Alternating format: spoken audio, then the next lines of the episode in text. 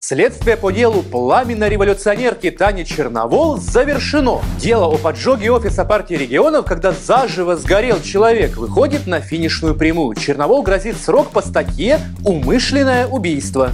Но верит ли кто-нибудь в справедливый суд над героиней Майдана? И что происходит с другими уголовными делами периода революции гидности, которые новая власть обещала довести до конца? Сейчас все расскажу. Меня зовут Глеб Ляшенко. Поехали.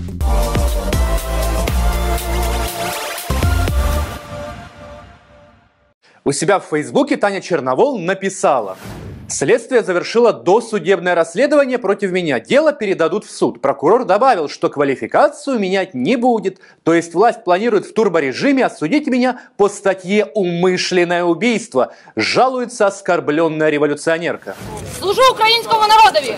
Обладая неиссякаемой пассионарной энергией и очень невысоким уровнем интеллектуального развития, Таня Черновол сама не заметила, как призналась в совершении тяжкого преступления. В марте 2019-го, накануне разгрома свинофермы, ее наградили орденом за мужество. Получив высшую госнаграду, которую вообще-то вручают военным и сотрудникам правоохранительных органов за особые заслуги, окрыленная успехом Черновол решила написать об этом радостный пост, который вскоре удалила. Но рукописи не горят. Это орден за Майдан. Можете верить, можете нет. Во времена Януковича я сознательно ходила по краю лезвия, провоцировала, дралась с охранниками Яныка, лазила через заборы в десятки межгорий, пилила охотничьи вышки Яныка, разбивала машины СБУ, захватывала КГГА, жгла офис партии регионов. Чистосердечно призналась Татьяна.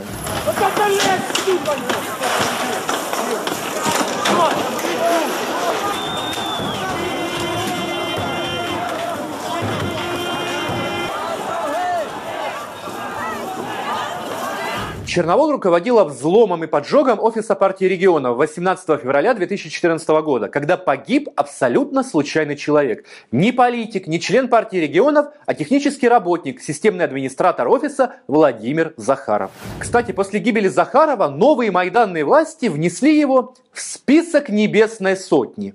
Но смерть мужчины никто не расследовал по понятной причине. Он погиб от рук майдановцев, а Черновол стала депутатом от Народного фронта.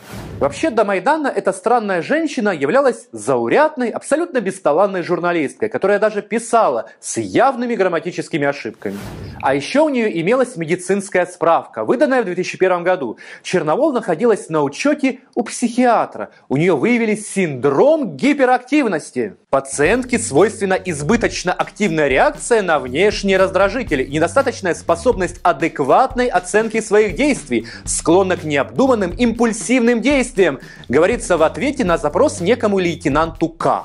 Собственно, диагноз Татьяны определить несложно. Психиатром для этого быть не обязательно. Ну, Я просто скажу, Добкін, ти перед ким бикуєш? Чому мій чоловік загинув, захищаючи твій зад, а не ти там загинув? Слушай. Чому ти не захищав мене і мою сім'ю? Чому? Черновол обрела известность в декабре 2013-го, организовав мирный захват киевской городадминистрации. В зале КГГА разместили опорный пункт штаба Майдана. А под Новый год на Черновол совершили злостное покушение. Черный Порш Каен протаранил машину Черновол во время движения. Революционерку сильно избили. Черновол убеждена, что по личному приказу злодея Януковича.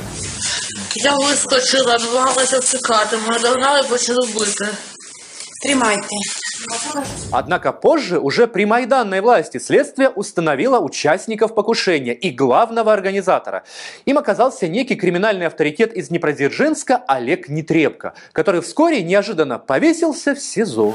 История мутная, но явно не указывающая на то, что Черновол стала жертвой режима Януковича. А вот факт убийства сотрудника офиса партии регионов и причастность к этому Майдана революционерки ни у кого сомнения не вызывает. Даже после того, как Черновол вылетела из парламента, она не угомонилась. Да и как может угомониться человек с таким-то диагнозом? Не знаю, чи вистачить мене зараз сил.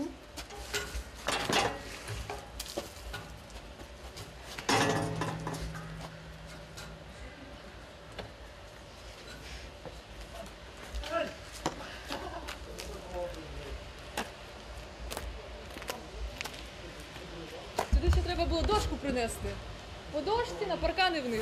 Татьяна стала снимать воинственно-сексуальные видеоролики, в которых она предстает в образе Lady in Red и держит в руках автомат Калашникова. Ось я знову в червоній сукні і з автоматом. Червона обожнюю з дитинства. А про автомат я вам зараз розкажу. Це не муляж, це не мисливська зброя, це 5,45. Нагородний. Ей бы, конечно, впорно сниматься. Столько энергии, отсутствие комплексов и желание всегда быть на виду. Порнография ведь от политики не сильно и отличается. Я так тихенько підходжу до нього столу, кладу сумку, розкриваю її і достаю автомат в повній бойовій готовності. Така німа пауза. А потім ми почали сміятися. В октябре прошлого года Черновол сообщила, что разведала, где под Киевом прячется Андрей Портнов и поплыла к нему на резиновой лодке. Доброго дня. Зараз я йду в логово Портнова. Досить довго його вислідковувала і знайшла, що переховується він на цьому самому місці, куди я зараз йду. Що саме тут він і ховається, коли приїжджає в Київ. Татьяна героически высадилась на берег, но через некоторое время была вынуждена вернуться в лодку, поскольку никого там не нашла, кроме злой собаки, от которой смелая революционерка спасалась бегством. Сорі за прервану трансляцію, але трошки собачка доганяла. Не найдя следов Портнова, Таня Черновол отправилась в далекий Оман, чтобы отыскать следы тайных встреч Зеленского с российскими политиками. Но тоже не нашла. Прям невезуха какая-то, не фартит девушке. Она постоянно попадает в скандалы. Однажды Черновол ворвалась на брифинг и заявила, что бывший директор ГБР Роман Труба совершил преступление, обвинив его в работе на все того же вездесущего Андрея Портнова. Людина, яка порушує закон і не виконує рішення суду. Тричі суд зобов'язав його почати досудове розслідування проти Портнова. Він не почав. Це особиста відповідальність службової особи, якому загрожує три роки відповідальності тюрми. Я принесла повідомлення про злочин. Ваш злочин вам. У Татьяны есть любимый мужчина, бывший народный депутат Сергей Пашинский. По-моему, очень красивая гармоничная пара. Они созданы друг для друга. Пашинский, так же как и Черновол, сейчас тоже под следствием. Во время одного из судебных заседаний прямо в зале суда Татьяна напала на журналиста. Возвращаем. Это не Танечка, Танечка, спокойно. Надо спокойно. Она мне телефон забирает. Спокойно, Татьяночка. Вы что? Черновол очень хотела, чтобы суд над ее возлюбленным освещали только правильные майданно-патриотические СМИ, а всех остальных, агентов Кремля, она бесстрашно выгоняла. ГБР объявила Черновол о подозрении в препятствовании профессиональной деятельности журналиста. Впрочем, основное уголовное дело против Черновол – это поджог офиса партии регионов, повлекший смерть человека. В апреле Печерский райсуд Киева избрал ей меру пресечения – круглосуточный домашний арест. Затем в Киевском апелляционном суде меру пресечения изменили с круглосуточного на ночной домашний арест. И вот теперь начинается самое интересное. Собственно, суд. Основная его часть. Я не відчуваю себе жертвою. Я навпаки відчуваю себе переможцем. Ну, у нее есть все основания чувствовать себя переможцем. Просто потому, что никого из ее майданных побратимов не посадили. Полтора года команда Зеленского при власти, но никто из бенефициаров Майдана к ответственности не привлечен. Пашинский сидит? Нет. Турчинов сидит? Нет. Свинарчук сидит? Нет. Порошенко, против которого открыто 20 уголовных дел, сидит? Тоже нет. Но от чего вдруг Таня Черновол должна переживать? Друзья, как вы думаете, наградит Зеленский Черновол еще одним орденом? Комментируйте, читайте наш телеграм-канал и вступайте в клуб друзей Клименко Тайм.